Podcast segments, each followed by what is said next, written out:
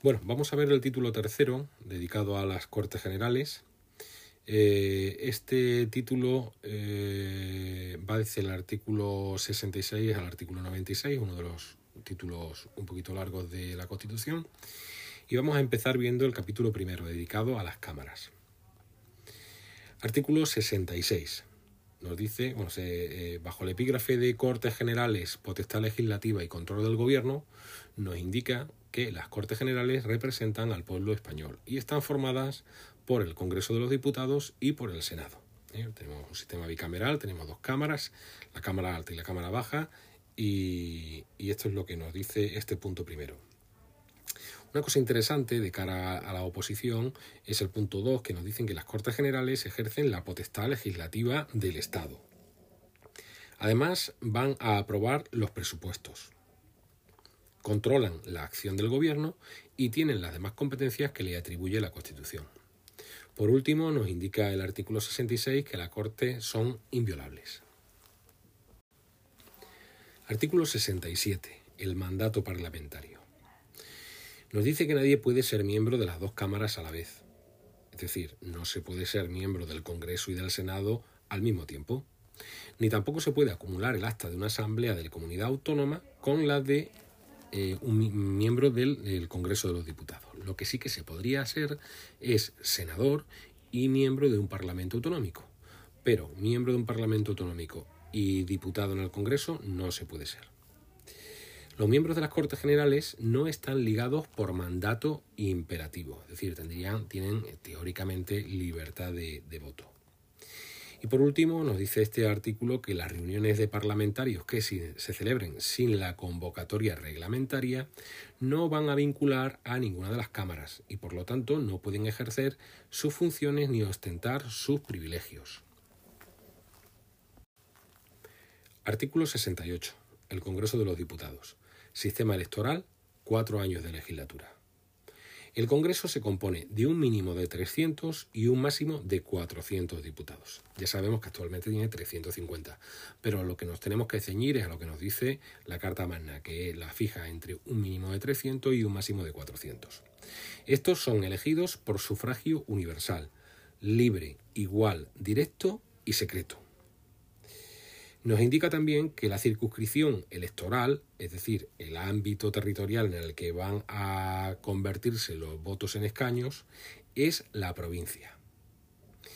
Aunque a renglón seguido nos indica que las poblaciones de Ceuta y Melilla estarán representadas cada, cada una de ellas por un diputado. Se elegirá un diputado en Ceuta y otro diputado en Melilla.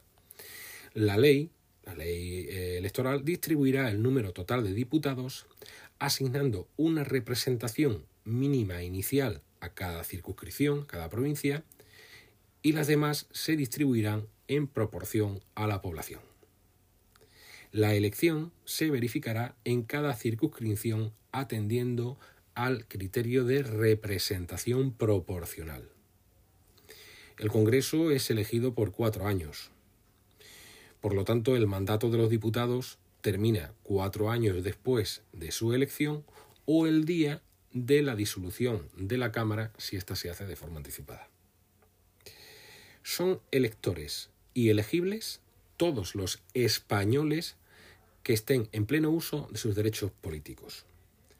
La ley reconocerá y el Estado facilitará el ejercicio del derecho de sufragio a los españoles que se encuentren fuera del territorio de España. Y ahora algo que también es bastante importante. Las elecciones tendrán lugar entre los 30 días y 60 días desde la terminación del mandato. Es decir, que cuando se termine el mandato, las elecciones tienen que organizarse entre los 30 días después de haberse disuelto las cámaras y los 60. Y una vez que se hayan realizado estas elecciones, el Congreso electo debe de ser convocado dentro de los 25 días siguientes a la celebración de las elecciones. Artículo 69. El Senado, Cámara de Representación Territorial, cuatro años de legislatura. El Senado es la Cámara de Representación Territorial. En cada provincia se elegirán cuatro senadores por igual sufragio que vimos en, en el Congreso, es decir, universal, libre, igual, directo y secreto.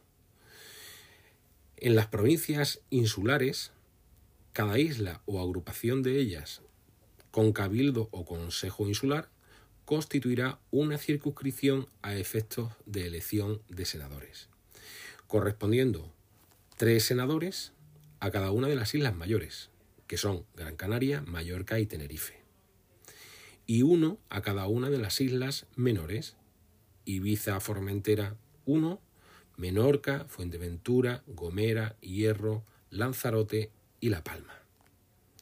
A continuación nos indica que en las, poblaciones de Ceuta y Melilla se elegirá en cada una dos senadores. Por lo tanto, tenemos una regla que es 4-3-2-1.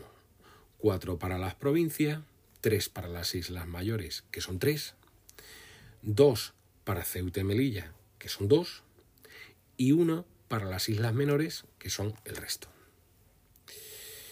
Además de esto, las comunidades autónomas van a designar un senador por ser comunidad autónoma. Es, estos no son elegidos, son designados. Y además de este designado, van a designar otro más por cada millón de habitantes del respectivo territorio de la comunidad autónoma.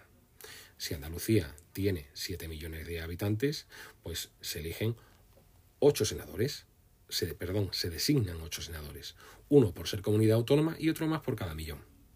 La designación corresponde a la Asamblea Legislativa o, en su defecto, al órgano colegiado superior de la comunidad autónoma, entendamos al Gobierno, de acuerdo con lo que establezcan los estatutos, que asegurarán, en todo caso, la adecuada representación proporcional. El Senado es elegido por cuatro años y el mandato termina cuatro años después de su elección o el día de la disolución de la Cámara. Artículo 70. Incompatibilidades e inelegibilidades. La ley electoral determina las causas de inelegibilidad e incompatibilidad de los diputados y senadores, que comprenderán en todo caso pues a los componentes del Tribunal Constitucional, a los altos cargos de la Administración del Estado que determine la ley, con la excepción de los miembros del Gobierno, al defensor del pueblo, a los magistrados, jueces y fiscales en activo a los militares profesionales y miembros de las fuerzas y cuerpos de seguridad y policía en activo y a los miembros de las juntas electorales. La validez de las actas y credenciales de los miembros de ambas cámaras estará sometido al control judicial en los términos que establezca la ley electoral. Artículo 71. Inviolabilidad e inmunidad parlamentaria. Los diputados y senadores gozarán de inviolabilidad por las opiniones manifestadas en el ejercicio de sus funciones. Durante el periodo de su mandato, diputados y senadores gozarán también de inmunidad y solamente podrán ser detenidos en los, casos, de flagrante delito. Por lo tanto, no podrán ser ni inculpados ni procesados sin la previa autorización de su Cámara respectiva. En las causas contra diputados y senadores será competente la Sala de lo Penal del Tribunal Supremo, la Sala Segunda. Los diputados y senadores percibirán una asignación que será fijada por la respectiva Cámara. Artículo 72. Reglamento de las cámaras. Las cámaras establecen su propio reglamento, aprueban autónomamente sus presupuestos y de común acuerdo regulan el estatuto del personal de las Cortes Generales, los reglamentos y sus reformas serán sometidos a una votación final sobre su totalidad que requerirá mayoría absoluta. Las cámaras eligen a sus respectivos presidentes y a los demás miembros de su mesa. Las sesiones conjuntas de ambas cámaras, cuando estén reunidos eh, Senado y Congreso conjuntamente, serán presididas por el presidente del Congreso y se regirán por un reglamento de las Cortes Generales aprobado por mayoría absoluta de cada Cámara. Los presidentes de las cámaras ejercen en nombre de la misma todos los poderes administrativos y facultades de policía en el interior de sus respectivas sedes. Artículo 73. Sesiones de las cámaras. Las cámaras se reúnen eh, anualmente en dos periodos ordinarios de sesiones. El primero de estos eh, periodos ordinarios es desde septiembre a diciembre y el segundo va de febrero al mes de junio. Las cámaras podrán reunirse en sesión extraordinaria a petición de el Gobierno, de la Diputación Permanente o de la mayoría absoluta de los miembros de cualquiera de las cámaras. Las sesiones extraordinarias deben de convocarse sobre un orden del día determinado y se clausurarán una vez que este orden del día haya sido agotado. Artículo 74. Sesiones conjuntas.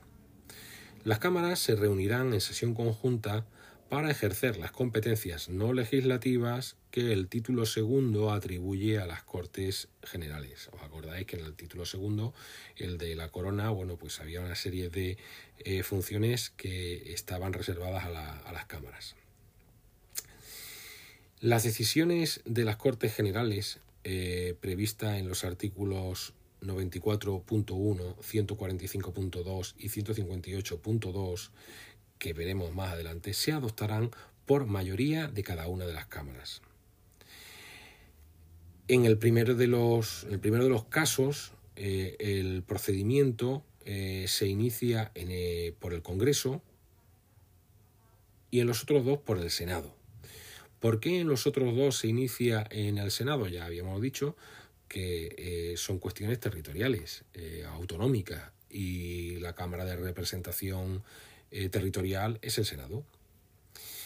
No obstante, en ambos casos, si no hubiera acuerdo entre Senado y Congreso, para llegar a estos acuerdos se intentará obtener por una comisión mixta, compuesta de igual número de diputados y de senadores. Esta comisión, esta comisión mixta, presenta un texto que será votado por ambas cámaras. Si no se aprueba en la forma que se establece, pues al final decidirá el Congreso por mayoría absoluta. Recordemos siempre que aunque tengamos un sistema bicameral, es, eh, tiene un, desequilibrio ¿no? Eh, a favor del, del Congreso siempre. Artículo 75. El Pleno y las comisiones de las cámaras. Las cámaras funcionan tanto en plenos como en comisiones. Las cámaras podrán delegar en la Comisión Legislativa Permanente la aprobación de proyectos o proposiciones de ley. El Pleno podrá, no obstante, recabar en cualquier momento el debate y votación de cualquier proyecto o proposición de ley que haya sido objeto de esta delegación. Es decir, que aunque esté en, la, comisión legislativa, el Pleno lo puede solicitar de que lo devuelvan al, Pleno. ¿Quién ha efectuado eh, de esto que hemos dicho? Pues la reforma constitucional, las cuestiones internacionales, las leyes orgánicas y de bases y los presupuestos generales del Estado estas normas pues, no pueden ser objeto de eh, delegación a la Comisión Legislativa Permanente. Artículo 76. Comisiones de investigación. El Congreso y el Senado, y en su caso ambas cámaras conjuntamente, podrán nombrar comisiones de investigación sobre cualquier asunto de interés público. Sus conclusiones, sin embargo, no serán vinculantes para los tribunales, ni afectarán a las resoluciones judiciales sin perjuicio de que eh, del resultado de la investigación pues se le comunique al, Ministerio Fiscal para que, si lo considera oportuno, pues ejerza las, acciones que, crea conveniente.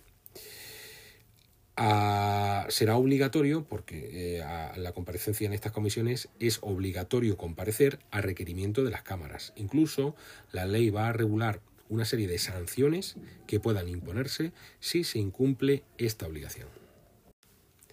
Artículo 77. Peticiones a las cámaras.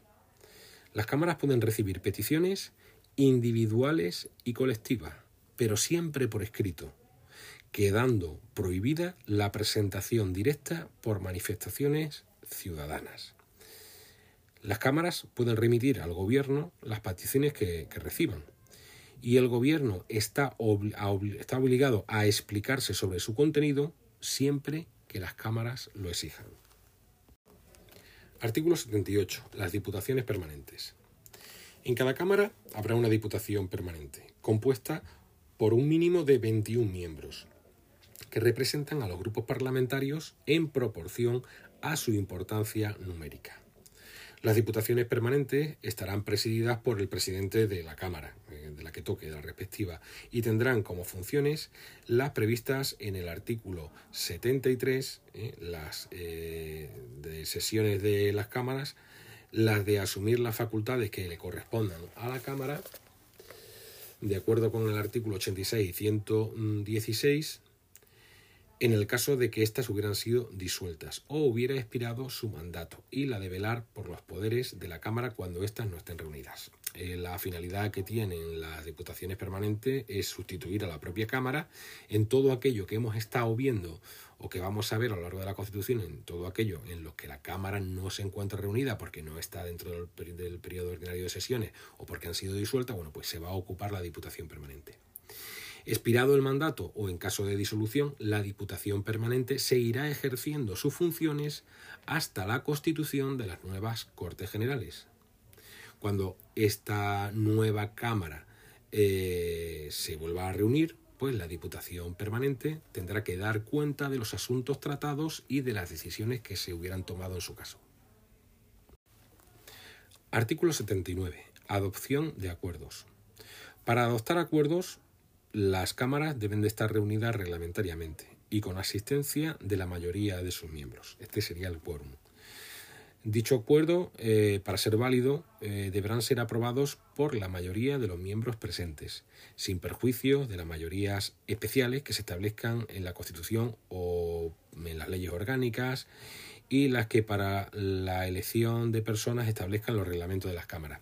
Ya sabemos que bueno, pues hay alguna serie, alguna, algunas mayorías cualificadas, eh, pues para la aprobación de una ley orgánica se necesitan una mayoría absoluta, para el nombramiento de, de determinado cargo, pues dos tercios o tres quintos, en fin, eh, sin perjuicio de eso.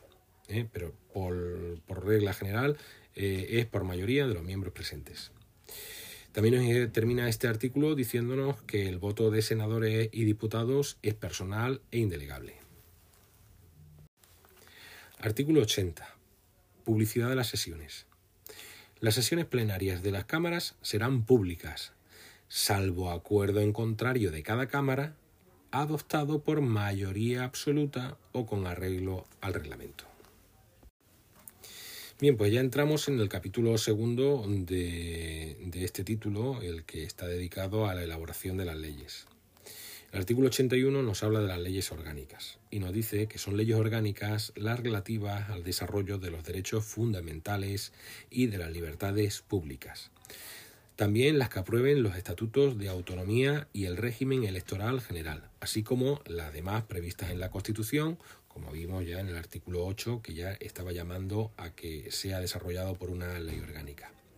La aprobación, modificación o derogación de una ley orgánica exige mayoría absoluta del Congreso en una votación final sobre el conjunto del proyecto. Artículo 82. La delegación legislativa. Refundición de textos legales. Las Cortes Generales podrán delegar en el Gobierno la potestad de dictar normas con rango de ley sobre materias determinadas no incluidas en el artículo anterior, es decir, no incluidas dentro de las que corresponden a las leyes orgánicas. La delegación legislativa debe otorgarse mediante una ley de bases cuando el objeto sea la formación de un texto articulado. Es decir, si vamos a crear un texto articulado hay que hacerlo a través de una ley de base. O por una ley ordinaria cuando lo que se trata es de refundir varios textos legales existentes ya en uno solo, uno solo nuevo. La delegación legislativa habrá de otorgarse al Gobierno de forma expresa para materia concreta y con fijación de plazos para el ejercicio. La delegación se agota por el uso que de ella haga el Gobierno mediante la publicación de la norma que le hayan encargado. No podrá entenderse concedida de modo implícito o por tiempo indeterminado. Tampoco podrá permitir la subdelegación a autoridad distinta del propio Gobierno, es decir, el Gobierno no se la puede prestar a otro. Las leyes de bases delimitarán con precisión el objeto y el alcance de la delegación legislativas y los principios y criterios que han de seguirse en su ejercicio. Yo os invito a que le echéis un vistazo a una ley de bases para que lo comprendáis perfectamente cómo funciona. No es que sea objeto de la, de la oposición, pero sí que eh, nos, viéndolo se nos puede quedar un poquito mejor. La autorización para refundir textos legales determinará el ámbito normativo a que se refiere el contenido de la delegación, especificando si se circunscribe a la mera formulación de un texto único o si se incluye la de regularizar, aclarar y armonizar los textos legales que han de ser refundidos. Por último, nos dice que sin perjuicio de la competencia propia de los tribunales, las leyes de delegación podrán establecer en cada caso fórmulas adicionales de control. Artículo 83. Limitación a las leyes de bases. Las leyes de bases no podrán en ningún caso ni autorizar la modificación de la propia ley de bases, ni facultar para dictar normas con carácter retroactivo. Artículo 84. Oposición del Gobierno a la tramitación de leyes. Cuando una proposición de ley o una enmienda fuera contraria a una delegación legislativa ya en vigor, pues el Gobierno está facultado para oponerse a su tramitación. En este supuesto, podrá presentarse una proposición de ley para la derogación total o parcial de esta ley de delegación. Artículo 85. Decretos legislativos. Las disposiciones del Gobierno que contengan legislación delegada van a recibir el nombre de decretos legislativos. Artículo 86. Decretos leyes y su convalidación. En caso, y esto es importante, ¿eh? en caso de extrema y urgente necesidad, el Gobierno podrá dictar disposiciones legislativas provisionales que van a tomar el nombre de decretos leyes y que no podrán afectar al ordenamiento de las instituciones básicas del Estado, a los derechos, deberes y libertades de los ciudadanos regulados en el título primero, al régimen de las comunidades autónomas ni al derecho electoral general. Los decretos leyes deberán ser inmediatamente sometidos, eh, inmediatamente sometidos a debate y votación de totalidad en el Congreso de los Diputados, para lo cual van a ser, va a ser convocado al efecto si no estuviera reunido, en el plazo de los 30 días siguientes a su promulgación. El Congreso habrá de pronunciarse expresamente en este plazo sobre si convalida el decreto ley o lo deroga, para lo cual el reglamento establecerá un procedimiento especial y sumario. Durante el plazo establecido eh, las Cortes podrán tramitarlo como proyecto de ley por el procedimiento de urgencia. Artículo 87. Iniciativa legislativa. Iniciativa legislativa de las comunidades autónomas y iniciativa popular. La iniciativa legislativa corresponde al Gobierno, al Congreso y al Senado. Las asambleas de las comunidades autónomas los parlamentos autonómicos podrán solicitar del Gobierno la adopción de un proyecto de ley o remitir a la mesa del Congreso una proposición de ley, delegando ante dicha Cámara un máximo de tres miembros de la Asamblea para su defensa. Una ley orgánica regulará las formas de ejercicio y los requisitos de la iniciativa popular para la presentación de proposiciones de ley. En todo caso, se exigirá no menos de 500.000 firmas acreditadas. No procederá dicha iniciativa para materias propias de leyes orgánicas, leyes tributarias o aquellas de carácter internacional, ni tampoco eh, las que eh, sean relativas a la prerrogativa de gracia. Artículo 88. Proyectos de ley. Los proyectos de ley serán aprobados en Consejo de Ministros, que lo someterá al Congreso, acompañado de una exposición de motivos y de los antecedentes necesarios para pronunciarse sobre ellos. Artículo 89. Proposiciones de ley. La tramitación de las proposiciones de ley se regulará por los reglamentos de las cámaras, sin que la prioridad debida a los proyectos de ley impida el ejercicio de la, iniciativa legislativa en los términos que se regulaban en el anterior artículo 87. Las proposiciones de ley que, de acuerdo con el, 87 que vimos antes sobre la iniciativa legislativa, tome en consideración el Senado, se remitirán al Congreso para su trámite en este como tal proposición. Artículo 90. Actuación legislativa del Senado. Aprobado un proyecto de ley ordinaria o de ley orgánica por el Congreso de los Diputados, Su presidente dará inmediata cuenta al presidente del Senado, el cual lo someterá a la deliberación del Senado. El Senado, en el plazo de dos meses a partir del día de la recepción del texto, puede, mediante mensaje motivado, oponer su veto o introducir enmiendas al mismo. El veto deberá ser aprobado por mayoría absoluta. El proyecto no podrá ser sometido al rey para sanción sin que el Congreso ratifique por mayoría absoluta en caso de veto el texto inicial o por mayoría simple una vez transcurridos dos meses desde la interposición del mismo, o se pronuncie sobre las enmiendas aceptándolos, aceptándolas o no por mayoría simple. El plazo de dos meses de que el Senado dispone para vetar o enmendar el proyecto se reducirá a 20 días naturales en los proyectos que se declaren urgentes. ¿Y quién declara urgente un proyecto? Pues lo, lo puede declarar el Gobierno o el Congreso de los Diputados. Artículo 91. Sanción y promulgación de las leyes. El rey sancionará en el plazo de 15 días las leyes aprobadas por las Cortes Generales y las promulgará y ordenará su inmediata publicación. Artículo 92. El referéndum. Las decisiones políticas de especial trascendencia podrán ser sometidas a referéndum consultivo de todos los ciudadanos. El referéndum será convocado por el rey mediante propuesta del presidente del gobierno, previamente autorizada por el Congreso de los Diputados.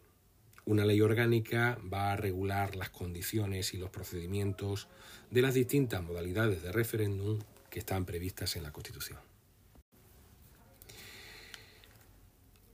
Bueno, artículo 93 y con él empezamos el capítulo tercero relativo a los tratados internacionales y el último de los de este título. El artículo 93 nos dice que mediante ley orgánica se podrá autorizar la celebración de tratados por los que se atribuya a una organización o institución internacional el ejercicio de competencias derivadas de la Constitución. Corresponde a las Cortes Generales o al Gobierno, según los casos, la garantía del cumplimiento de estos tratados y de las resoluciones emanadas de los organismos internacionales o supranacionales titulares de la cesión. Artículo 94. Autorización de las Cortes para determinados tratados internacionales. La prestación del consentimiento del Estado para obligarse por medio de tratados o convenios requerirá la previa autorización de las Cortes Generales en los siguientes casos. Estamos hablando de la previa autorización.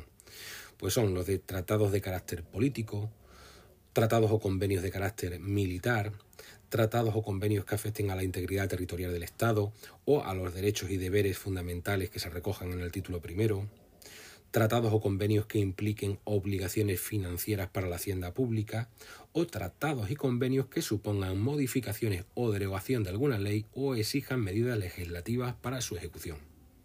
Estos necesitan el, consentimiento previo, ¿eh? la autorización previa de las Cortes Generales. Del resto de tratados nos dice la Constitución que el Congreso y el Senado serán inmediatamente informados de la conclusión de los restantes tratados o convenios. Artículo 95. Los tratados internacionales y la Constitución. La celebración de un tratado internacional que, contenga estipulaciones contrarias a la propia Constitución exigen la previa revisión del texto constitucional. El Gobierno o cualquiera de las cámaras puede requerir al Tribunal Constitucional para que declare si esta contradicción existe o no existe. Artículo 96. Derogación y denuncia de los tratados y convenios. Los tratados internacionales válidamente celebrados, una vez publicados oficialmente en España, formarán parte del ordenamiento interno. Sus disposiciones solamente podrán ser derogadas, modificadas o suspendidas en la forma prevista en el propio tratado o de acuerdo con las normas generales del derecho internacional. Para la denuncia de los tratados y convenios internacionales se utilizará el mismo procedimiento previsto para su aprobación.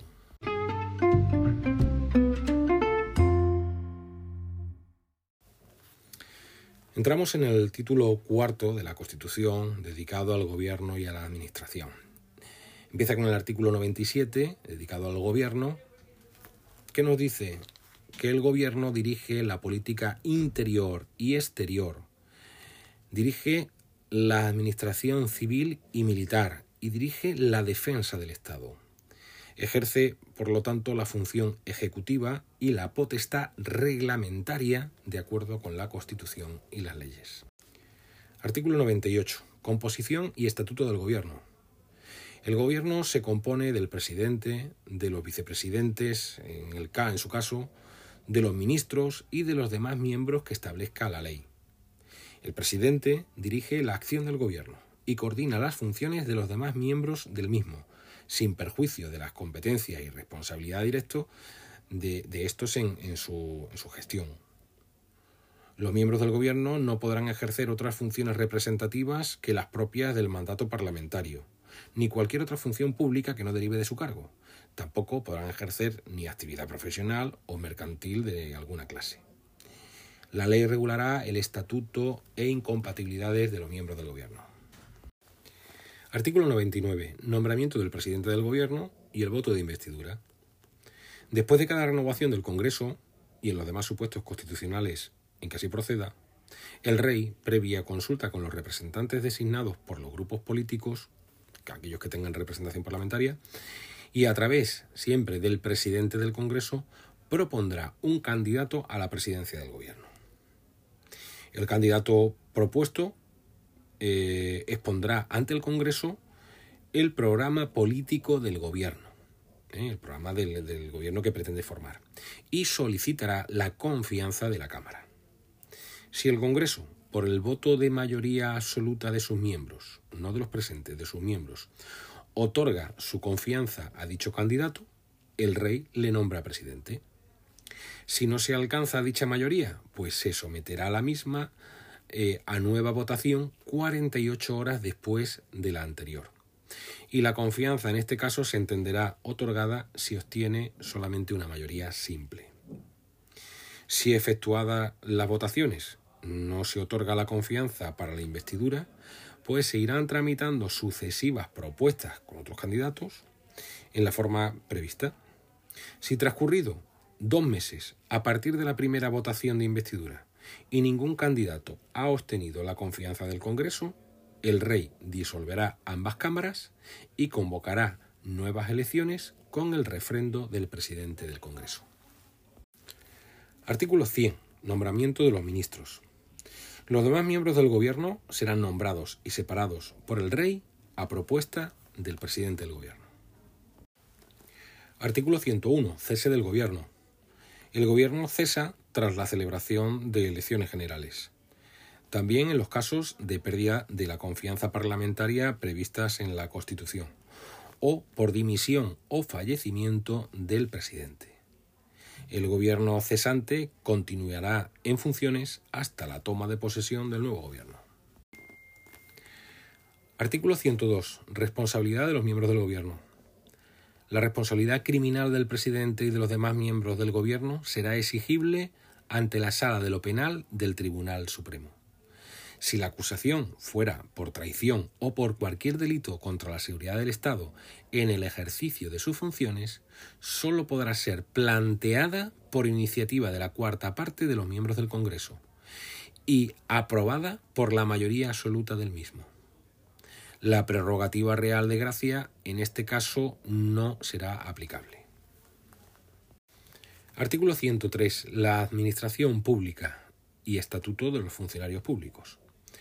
La administración pública sirve con objetividad los intereses generales y actúa de acuerdo con los principios de eficacia, jerarquía, descentralización, desconcentración y coordinación con sometimiento pleno a la ley y al derecho.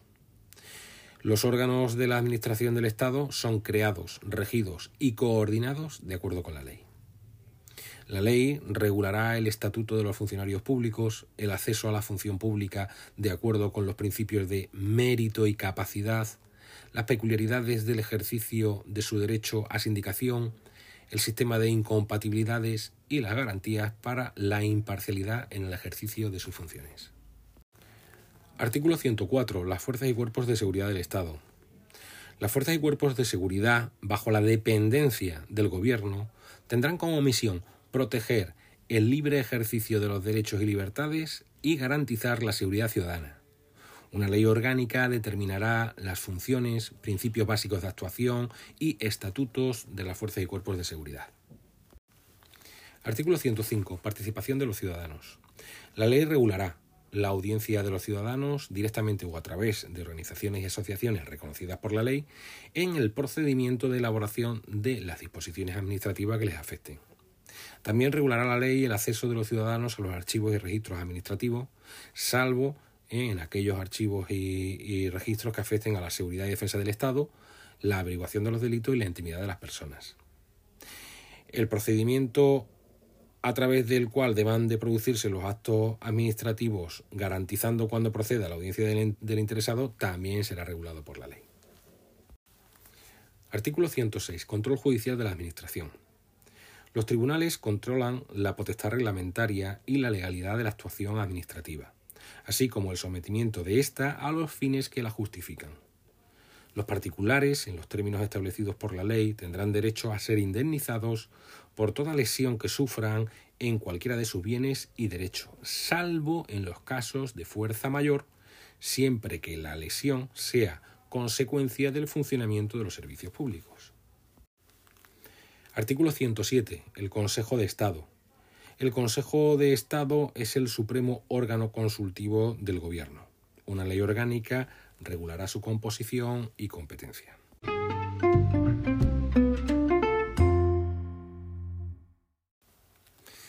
Bien, entramos en el título quinto. Eh, este título es cortito, eh, va de las relaciones entre el gobierno y las cortes y empieza en el artículo 108 que habla de la responsabilidad del gobierno ante el Parlamento y nos dice que el gobierno responde solidariamente de su gestión política ante el Congreso de los Diputados. Artículo 109. Derecho de información de las cámaras. Las cámaras y sus comisiones podrán recabar, a través de los presidentes de aquellas, la información y ayuda que precisen del Gobierno y de sus departamentos y de cualquier autoridad del Estado y de las comunidades autónomas. Artículo 110. El Gobierno en las cámaras. Las cámaras y sus comisiones pueden reclamar la presencia de los miembros del Gobierno. Los miembros del Gobierno, a su vez, tienen acceso a las sesiones de las cámaras y a sus comisiones y la facultad de hacerse oír en ellas, y podrán solicitar que informen ante las mismas los funcionarios de sus departamentos. Artículo 111. Interpelaciones y preguntas.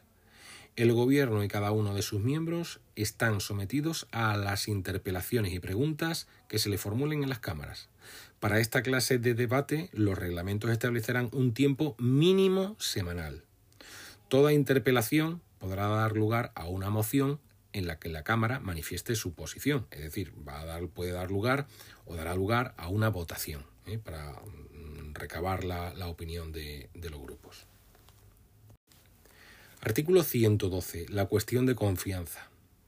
El presidente del Gobierno, previa deliberación del Consejo de Ministros, puede plantear ante el Congreso la cuestión de confianza sobre su programa o sobre una declaración de política general. La confianza se entiende otorgada cuando vote a favor de la misma la mayoría simple de los diputados. Artículo 113. La moción de censura. El Congreso de los Diputados puede exigir la responsabilidad política del Gobierno mediante la adopción por mayoría absoluta de la moción de censura. La moción de censura deberá ser propuesta al menos por la décima parte de los diputados y habrá de incluir un candidato a la presidencia del gobierno. Por eso se dice que es una moción constructiva. La moción no podrá ser votada hasta que transcurran cinco días desde su presentación. De estos cinco días, en los dos primeros, eh, podrán presentarse mociones alternativas que incluyan pues, a otros candidatos. Si la moción de censura no fuera aprobada por el Congreso, sus signatarios, es decir, sus firmantes, no podrán presentar otra durante el mismo periodo de sesiones. Artículo 114. Dimisión del Gobierno. Si el Congreso niega su confianza al Gobierno, éste tendrá que presentar su dimisión al Rey, procediéndose a continuación a la designación del presidente del gobierno según lo que vimos anteriormente en el artículo 99. Si el Congreso adopta una moción de censura, el gobierno presentará su dimisión al rey y el candidato incluido en la moción se entenderá investido de la confianza de la Cámara y por lo tanto el rey le va a nombrar presidente del gobierno. Artículo 115. Disolución de las cámaras. El presidente del gobierno, previa deliberación del Consejo de Ministros y bajo su exclusiva responsabilidad, podrá proponer la disolución del Congreso, del Senado o de ambas, de las Cortes Generales, que será decretada por el rey. En el decreto de disolución se ha de fijar la fecha de las nuevas elecciones. La propuesta de disolución no podrá presentarse cuando esté en trámite una moción de censura y no procederá una nueva disolución antes de que transcurra un año desde la anterior, salvo en lo dispuesto en el artículo 99, apartado 5, ¿eh? que era pues el que hablaba sobre transcurrido el plazo de dos meses a partir de la primera votación de investidura ningún candidato hubiera obtenido la confianza del Congreso, el rey disolverá ambas cámaras. Con el artículo 116 se pone fin al título quinto. Este artículo 116 nos habla del estado de alarma, del estado de excepción y del estado de sitio. Nos dice que una ley orgánica regulará los estados de alarma, excepción y sitio y las competencias y limitaciones correspondientes. El estado de alarma será declarado por el Gobierno mediante decreto acordado en Consejo de Ministros por un plazo máximo de 15 días, dando cuenta, eh, dando cuenta al Congreso, reunido inmediatamente al efecto y sin cuya autorización no podrá ser prorrogado. El decreto determinará el ámbito territorial a que se va a extender y los efectos de la declaración.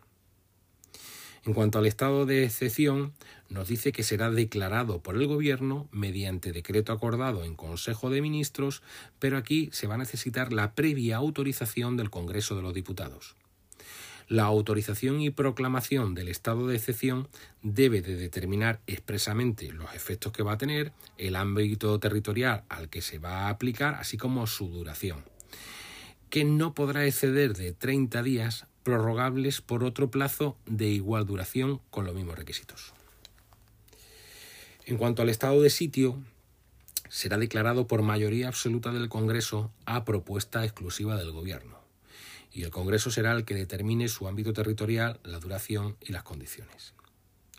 Por último, este artículo nos dice que no podrá procederse la disolución del Congreso mientras esté declarado alguno de los estados eh, que se han visto, quedando automáticamente convocadas las cámaras si no estuvieran en periodo de sesiones. Su funcionamiento, así como el de los demás poderes constitucionales del Estado, no podrá interrumpirse durante la vigencia de alguno de estos estados. Disuelto el Congreso o expirado su mandato, si se produjera alguna de las situaciones que dan lugar a cualquiera de dichos estados, las competencias del Congreso serán asumidas por su Diputación Permanente. Finaliza eh, informándonos que la declaración de los estados de alarma, de excepción y de sitio no modificarán el principio de responsabilidad del Gobierno y de sus agentes reconocidos en la Constitución y en las leyes.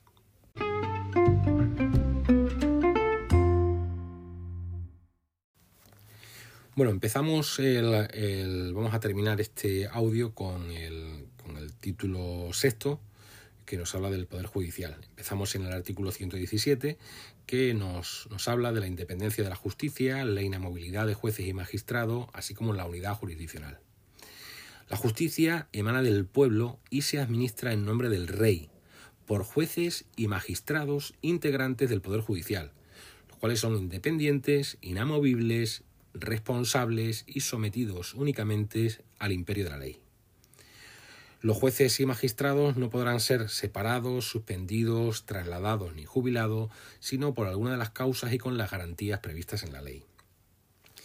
El ejercicio de la potestad jurisdiccional en todo tipo de procesos, juzgando y haciendo juzgar, ejecutar lo juzgado, corresponde exclusivamente a los juzgados y tribunales determinados por las leyes, según las normas de competencia y procedimiento que las mismas establezcan. Los juzgados y tribunales no ejercerán más funciones que las señaladas en el apartado anterior y las que expresamente les sean atribuidas por la ley en garantía de cualquier derecho. El principio de unidad jurisdiccional es la base de la organización y funcionamiento de los tribunales. La ley regulará el ejercicio de la jurisdicción militar en el, ámbito estrictamente castrense y en los supuestos de estado de sitio, ¿eh? de acuerdo con, la Constitución. Y por último nos indica ¿eh? que se prohíben los tribunales de excepción. Artículo 118. Colaboración con la justicia es obligado cumplir las sentencias y demás resoluciones firmes de jueces y tribunales, así como prestar la colaboración requerida por estos en el curso del proceso y en la ejecución de lo resuelto. Artículo 119. Gratuidad de la justicia. La justicia será gratuita cuando así lo disponga la ley, y en todo caso respecto de quienes acrediten insuficiencia de recursos para litigar. Artículo 120. Publicidad de las actuaciones judiciales. Las actuaciones judiciales serán públicas, con las excepciones que prevean las leyes de procedimiento. El procedimiento será predominantemente oral y nos dice sobre todo en materia criminal. Las sentencias serán siempre motivadas y se pronunciarán en audiencia pública. Artículo 121. Indemnización por errores judiciales. Los daños causados por error judicial, así como los que sean consecuencia del funcionamiento anormal de la Administración de Justicia, darán derecho a una indemnización a cargo del Estado. Artículo 122. Juzgados y tribunales y el Consejo General del Poder Judicial. La Ley Orgánica del Poder Judicial determinará la constitución, funcionamiento y gobierno de los juzgados y tribunales, así como el estatuto jurídico de los jueces y magistrados de carrera, que formarán un cuerpo único y del personal al servicio de la Administración de Justicia. El Consejo General del Poder Judicial es el órgano de gobierno del Poder Judicial. La ley, la ley orgánica eh, establecerá su estatuto y el régimen de incompatibilidades de sus miembros y sus funciones, en particular en materia de nombramientos, ascensos, inspecciones y régimen disciplinario. El Consejo General está integrado por el presidente del Tribunal Supremo, que lo presidirá, y por 20 miembros nombrados por el rey por un periodo de 5 años. Es decir, tenemos un presidente más 20 miembros nombrados por el rey por 5 años. De estos 20, 12 serán entre jueces y magistrados de todas las categorías judiciales, Cuatro lo serán a propuesta del, Congreso de los Diputados y cuatro a propuesta del Senado, elegidos en ambos casos por mayoría de tres quintos de sus miembros. ¿Entre quiénes? Pues entre abogados y otros juristas, todos ellos de reconocida competencia y con más de 15 años en el ejercicio de la profesión. Artículo 123. El Tribunal Supremo. El Tribunal Supremo con jurisdicción en toda España es el órgano jurisdiccional superior en todos los órdenes, salvo lo dispuesto en materia de garantías constitucionales, que para eso teníamos el Tribunal Constitucional. El presidente del Supremo será nombrado por el Rey a propuesta del Consejo General del Poder Judicial en la forma que determina la ley. Artículo 124. El Ministerio Fiscal. El Ministerio Fiscal, sin perjuicio de las funciones encomendadas a otros órganos, tiene por misión promover la acción de la justicia en defensa de la legalidad, de los derechos de los ciudadanos y del interés público tutelado por la ley, de oficio o a petición de los interesados, así como velar por la independencia de los tribunales y procurar ante estos la satisfacción del interés social. El Ministerio Fiscal ejerce sus funciones por medio de órganos propios, conforme a los principios de unidad de actuación y dependencia jerárquica, con sujeción en todo caso a la legalidad e imparcialidad. La ley será la que regule el estatuto, orgánico del Ministerio Fiscal. El fiscal general del Estado será nombrado por el rey a propuesta del gobierno, oído el Consejo General del Poder Judicial. Artículo 125. Institución del jurado. Los ciudadanos podrán ejercer la acción popular y participar en la Administración de Justicia mediante la institución del jurado, en la forma y con respecto a aquellos procesos penales que la ley determine, así como en los tribunales consuetudinarios y tradicionales. Artículo 126. Policía Judicial. La Policía Judicial depende de los jueces, de los tribunales y del Ministerio Fiscal en sus funciones de averiguación del delito y descubrimiento y aseguramiento del delincuente. Y vamos a finalizar ya este título eh, y este audio con el artículo 127 que habla de las incompatibilidades de jueces, magistrados y fiscales. Los jueces y magistrados, así como los fiscales, mientras se hallen en activo, no podrán desempeñar otros cargos públicos ni pertenecer a partidos políticos o sindicatos. La ley establecerá el sistema y modalidades de asociación profesional de los jueces, magistrados y fiscales. La ley establecerá el régimen de incompatibilidades de los miembros del Poder Judicial que deberá asegurar la total independencia de los mismos.